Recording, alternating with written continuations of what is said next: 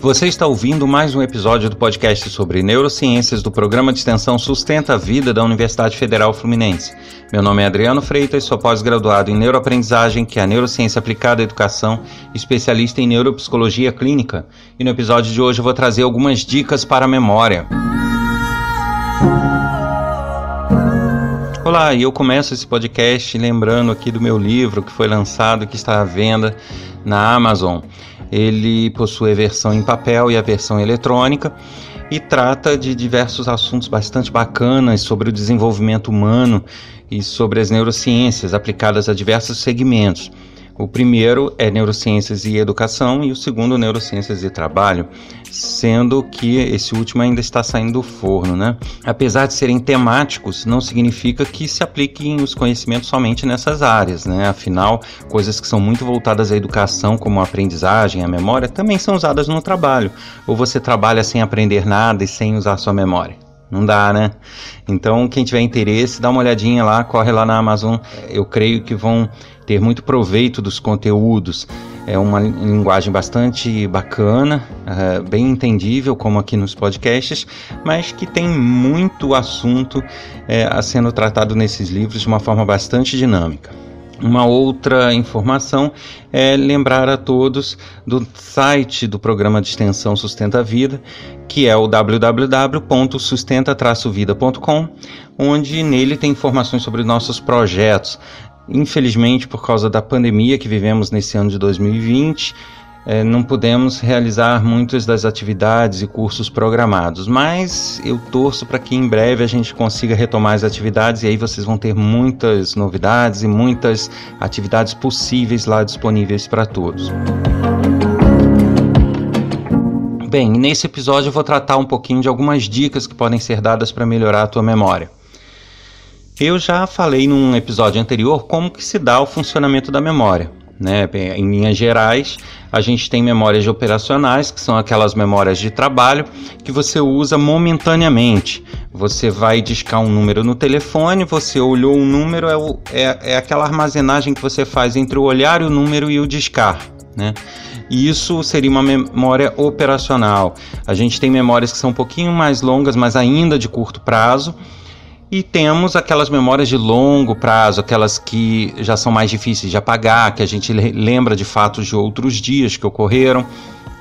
E eh, só relembrando aqui para quem ouviu o podcast e não está muito lembrado, uh, as memórias de longo prazo elas não nascem de longo prazo, né? Elas são memórias de curto prazo e que quando a gente dorme elas são consolidadas, são transferidas para memórias de longo prazo.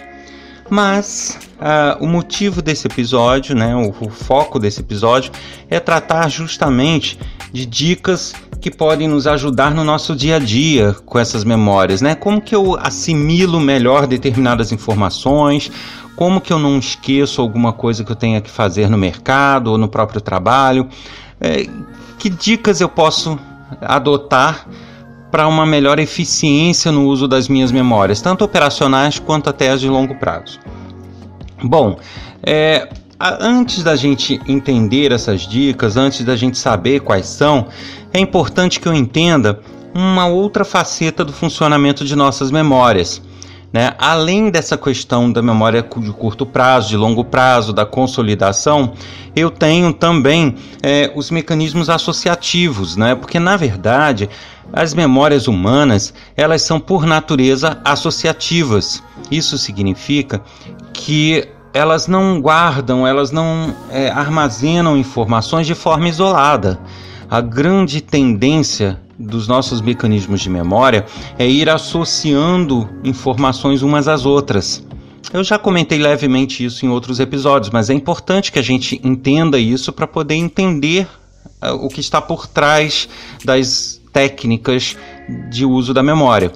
Então, é, nós devemos saber o seguinte: Muitas vezes você já devem ter reparado que às vezes você lembra da festa de aniversário do seu filho, aí da festa de aniversário você lembra que teve bolo, aí do bolo você lembra do refrigerante, Aí o refrigerante te faz lembrar que você estava bebendo com alguém, que aí você lembra dos, é, do cartão de crédito, aí você lembra que tem que pagar a fatura. Né? Então, às vezes você percebe que você parte de um fato que não tem nada a ver e chega numa memória que você de algo que você precisava lembrar. Isso não é tão raro assim.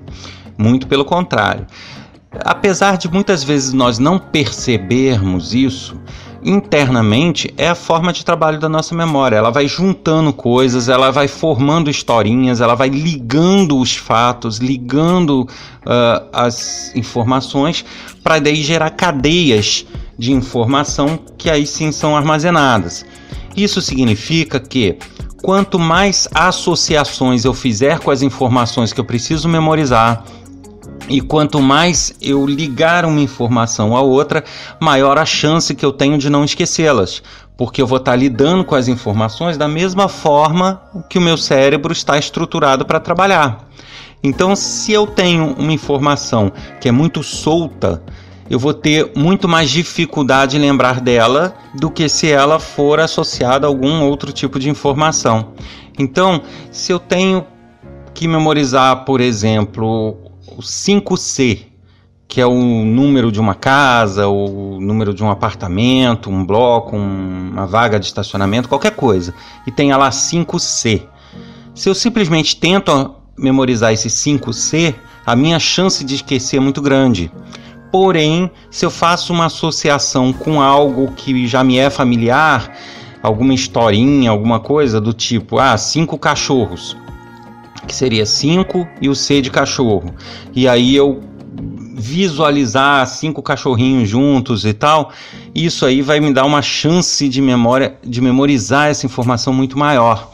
Primeiro, porque eu estou associando ideias, e segundo, porque muitas vezes eu imagino a cena de ter cinco cachorrinhos.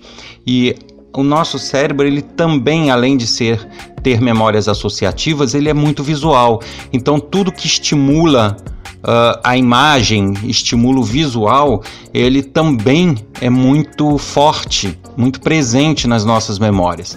Então, se eu tenho que memorizar o 5C, eu imagino cinco cachorros e ainda penso na cena, certamente a minha chance de esquecer vai ser mínima, tá? Justamente por causa de todas essas associações. Então, a primeira dica que eu posso dar é tentar associar sempre informações a coisas que eu conheço ou que me são familiares. Eu estou falando aqui cinco cachorrinhos para quem é familiar com isso. Quem não for é cinco carros, ou o que for. E tente imaginar a cena e vocês aí sim vão ter uma chance bem maior de memorizar. Essa é uma primeira dica. A segunda dica seria você fazer cadeias de ideias. Então, por exemplo, se você precisa ir no mercado e comprar leite, ovo e pão, aí você pode criar uma historinha em cima disso. Ah, eu, tá, é, eu coloquei o ovo no pão para comer pão com ovo e derramei leite em cima. Pronto, é uma historinha. Então, se você for com isso, derramei leite num pão com ovo, você vai ter mais chance de se lembrar do que simplesmente repetindo aquilo como se fosse uma lista isolada e solta. A primeira dica é a associação e a segunda dica é essa formação da cadeia de informações. Isso é muito importante. Então, se você tem que é, memorizar uma, uma listinha de coisas ou de pessoas, você pode transformar isso numa pequena historinha né? Eu fui no parque e vi uma criança sentada lendo o jornal, só que ela não entendeu o jornal, rasgou o jornal e jogou no lixo. Aí você sabe que você tem que comprar jornal, de repente comprar fralda para criança e comprar uma, uma lixeirinha, um sacos de lixo, entendeu? É, formar essas historinhas, elas ajudam muito nesse trabalho com as memórias, principalmente as memórias operacionais associação, formação de ideias. São as duas primeiras dicas.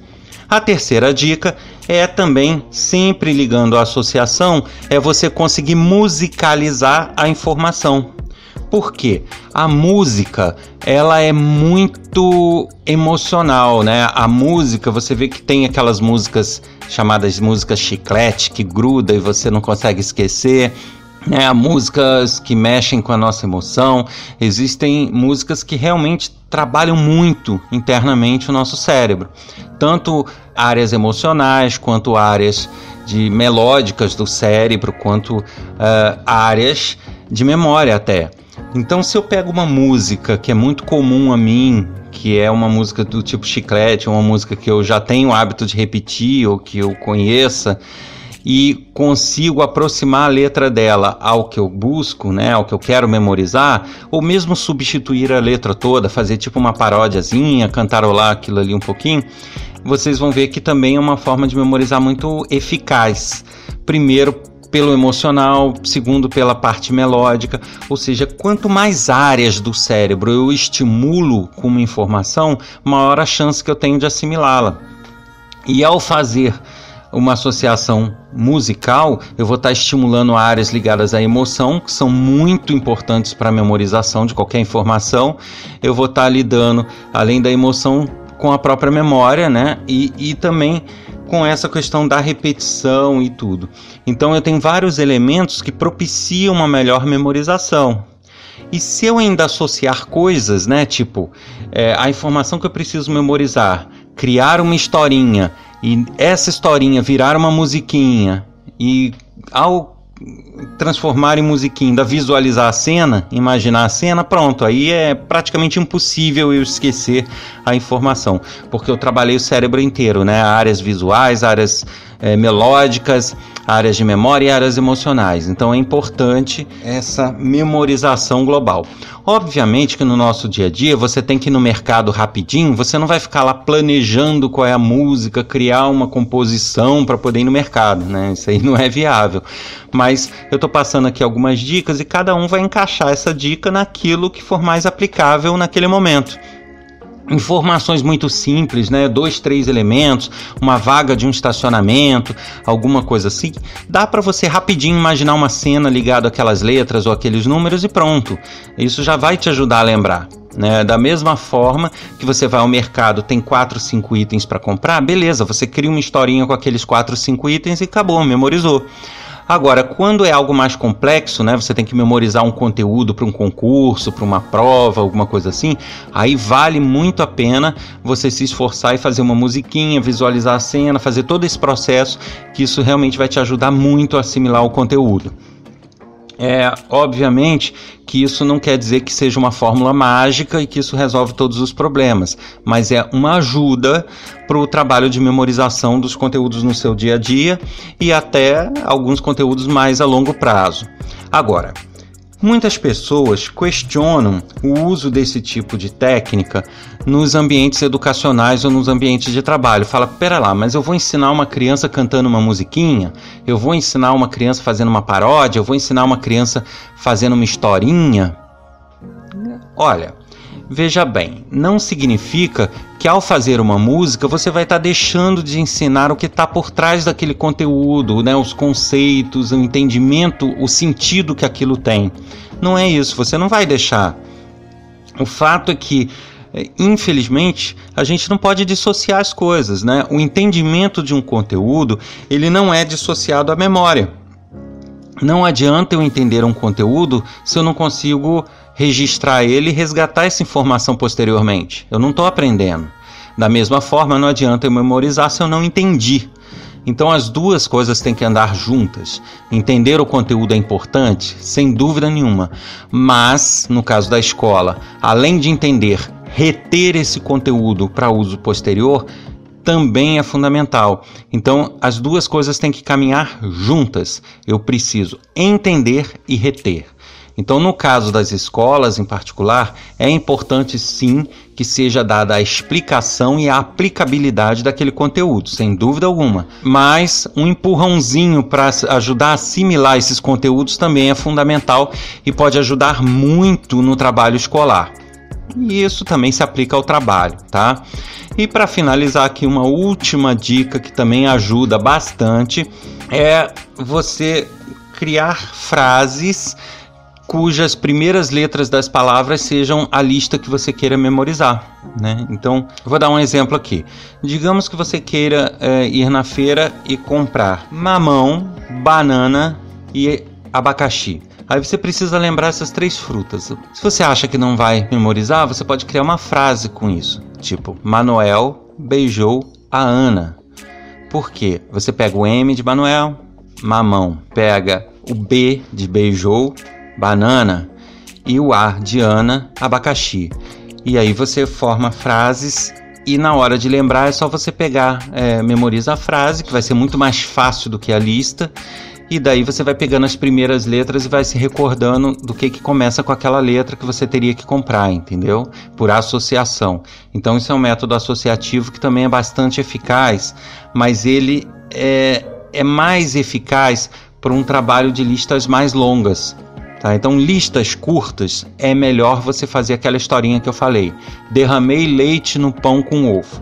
Então você sabe que você tem que comprar leite, pão e ovo. Agora, se você tem uma lista mais longa, muitas vezes fica inviável você fazer uma historinha e memorizar. Isso aí, essas frases curtas assim são boas para listas pequenas.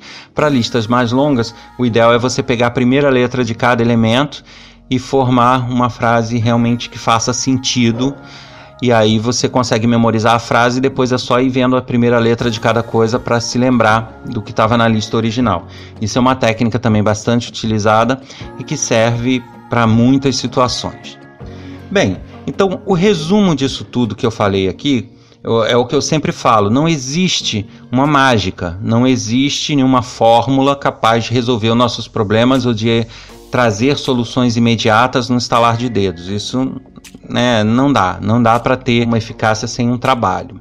Porém, a gente consegue dar um empurrãozinho, a gente consegue ter facilitadores que nos ajudam em certos trabalhos. E é o caso dessas dicas de memória. Elas não são mágicas, mas para muitas pessoas elas vão ser assim um divisor é, no sentido de torná-las mais eficazes no uso das memórias operacionais, principalmente né, as memórias de curto prazo e as operacionais. As de longo prazo envolvem, além disso, além dessas técnicas, aquilo que eu já falei lá atrás, né, o cuidado com o sono, aquelas dicas sobre o uso uh, do sono e o uso dos nossos horários. Isso aí, quem não ouviu, é só se reportar aos episódios anteriores que vai encontrar essas informações lá. Mas é, apesar de não ter mágica, então são dicas que podem ajudar de fato no dia a dia das pessoas que têm maior problema em memorizar as informações. É importante que todos entendam o seguinte: eu vou retomar aqui em outros episódios com novas dicas também para memória, para outros outras atividades cotidianas nossas, porém é importante sempre ter isso em mente. Fórmula mágica de estalar de dedos não existem. Ex existem sim técnicas que podem dar um empurrãozinho e nos ajudar, mas a gente precisa desenvolver certos trabalhos ou certas rotinas para que tudo funcione adequadamente da melhor forma possível. E nesse episódio, o que a gente pode tirar de, de informação é isso. Nossas memórias, primariamente, são associativas. Então, tudo que eu fizer de associação delas com outras informações, ou associação entre dados da mesma informação, ou associação com imagens, ou associação com músicas, ou tudo junto, que é melhor, vai facilitar muito o processo de memorização, de memória operacional e evitar que eu fique esquecendo coisas muito constantemente. A gente fica por aqui nesse episódio, lembrando dos livros que estão disponíveis lá na Amazon e do site do programa de extensão que é o www.sustenta-vida.com. Você ouviu mais um episódio do podcast sobre neurociências do programa de extensão Sustenta a Vida da Universidade Federal Fluminense. Meu nome é Adriano Freitas, sou pós-graduado em neuroaprendizagem, que é a neurociência aplicada à educação, especialista em neuropsicologia clínica. E a gente volta a se falar no próximo episódio, semana que vem, hein? Até lá!